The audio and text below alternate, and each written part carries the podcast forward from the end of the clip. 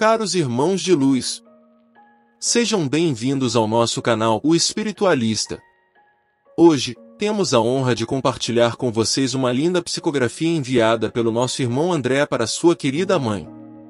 André infelizmente foi uma das vítimas do trágico incêndio da Boate Kiss, e através desta mensagem ele vem tentar acalmar o coração da mãe que ainda sente muito a sua falta. Além disso, a carta traz informações extremamente importantes. Gostaríamos de lembrar a todos que julgar cabe somente a Deus e pedimos que, independentemente de acreditarem ou não nesta psicografia, respeitem aqueles que acreditam. A carta de André é repleta de carinho pelo seu amado novo lar e também de grande aprendizado. Por isso, pedimos que coloquem os fones de ouvido, relaxem e se concentrem na mensagem. Estamos agora prestes a iniciar a leitura da carta. Mãe querida, em primeiro lugar, peço-te que te acalmes, acalmes estes pensamentos, acredites nestas linhas. Sou eu o André, o teu André. Não penses que sofri ou estou sofrendo, e muito menos descansando eternamente. Mãe, ainda não sei como cheguei por estas paragens, mas me lembro da fumaça, da correria, do cheiro de queimado, foi daí que tropecei e caí esborrachado aqui. Embora ainda sujo, os olhos ardendo, percebi os meus amigos ali juntos e todos eles bem assustados como eu, mas que de alguma forma, estávamos inteiros precisando de cuidados médicos, mas vivos. Daí começaram a nos explicar cuidadosamente o ocorrido, enquanto éramos tratados. Estavam comigo e ainda estão, o Pardal, a Neca, o Silvio, o Pedro, a Carol, Suzy, Roger, Pablito e outros que não consigo dizer os nomes. Por enquanto estamos bem ajeitados e nos adaptando a esta nova condição de meio mortos, risos. A vida continua rotineira e tranquila dentro das possibilidades. Todos os dias, vamos às alas hospitalares e damos boas-vindas aos demais vitimados naquele incidente horrível. Passou para nós, ficou para trás, apenas nos lembramos, nada mais. Qualquer dia destes, aceitarei a oferta de ir novamente a uma festa. Soube que são muito animadas por aqui, mas ainda é cedo para encarar. Por aqui, é tudo bem parecido com a vida de antes. Estou louco para voltar aos estudos, mas ainda não tenho acesso às matérias, e ainda não sei no que trabalharei, mas já soube que serei remunerado.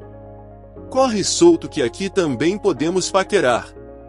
Há tanta coisa boa a me esperar, que mal me seguro para começar logo, mas vejo que terei que ir na massa. Pegar solto.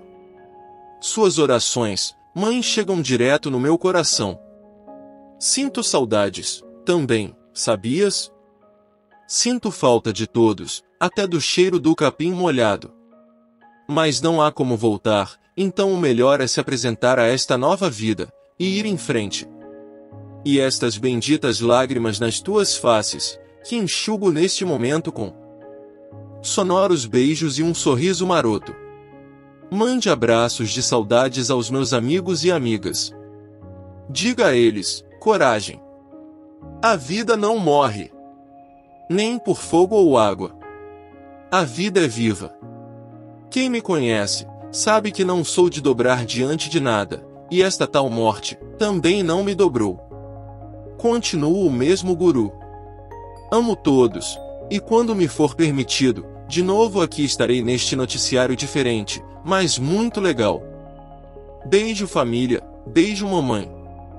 Assinado, André. Jovem desencarnado na Boate Kiss. Que carta emocionante, não é mesmo? Eu achei absolutamente linda e pude aprender tanto com ela. O carinho e a atenção que André demonstra pela sua mãe são tocantes, e ao mesmo tempo, é difícil não sentir o sofrimento dele em ter sido desencarnado tão prematuramente. Gostaria de saber o que vocês acharam da carta e do contexto em geral. Se ainda não são inscritos no nosso canal, por favor, não deixem de se inscrever e curtir o vídeo. Isso ajuda o YouTube a entender que este conteúdo é interessante e passa a divulgá-lo para mais pessoas. Muito obrigado por assistirem. O Espiritualista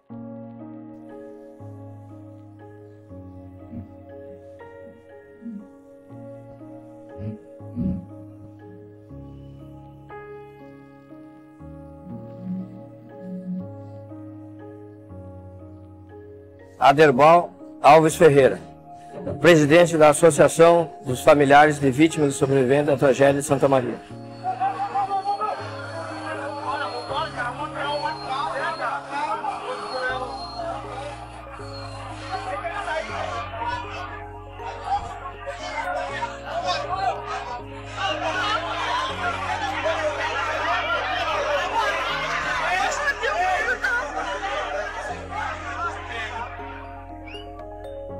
Por incrível que pareça, nós temos aqui algo em torno de 30% de, de pessoas, mais ou menos, que ficam contra nós.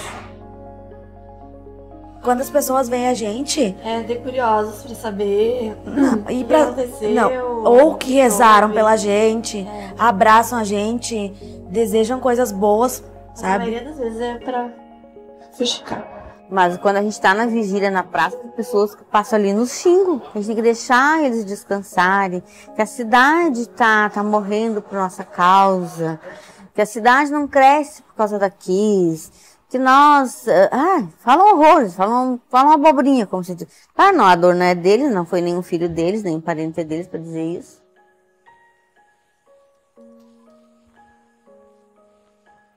E aí depois eu fui lá reconhecer os corpos. Né? Tive entrar lá dentro, né?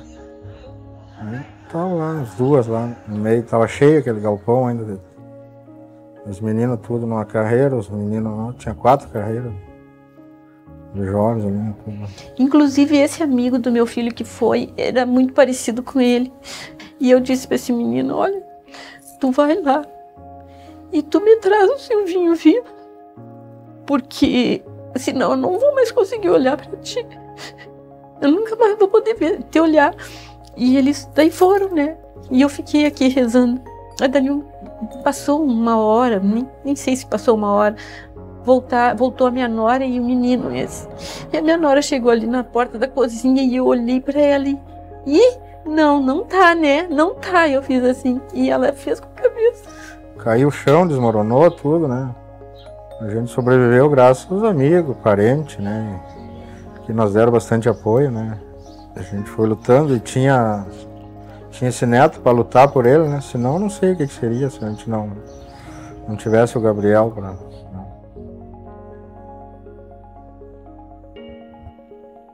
Primeiro inquérito, o delegado ficou quanto tempo em cima? Quase um mês para fazer toda aquela papelada do inquérito, que foi acho 40 pessoas, só oito foram indiciados. Aí desses oito, um bombeiro pagou cesta básica e caiu fora. E aí? E os outros? E cadê a prefeitura?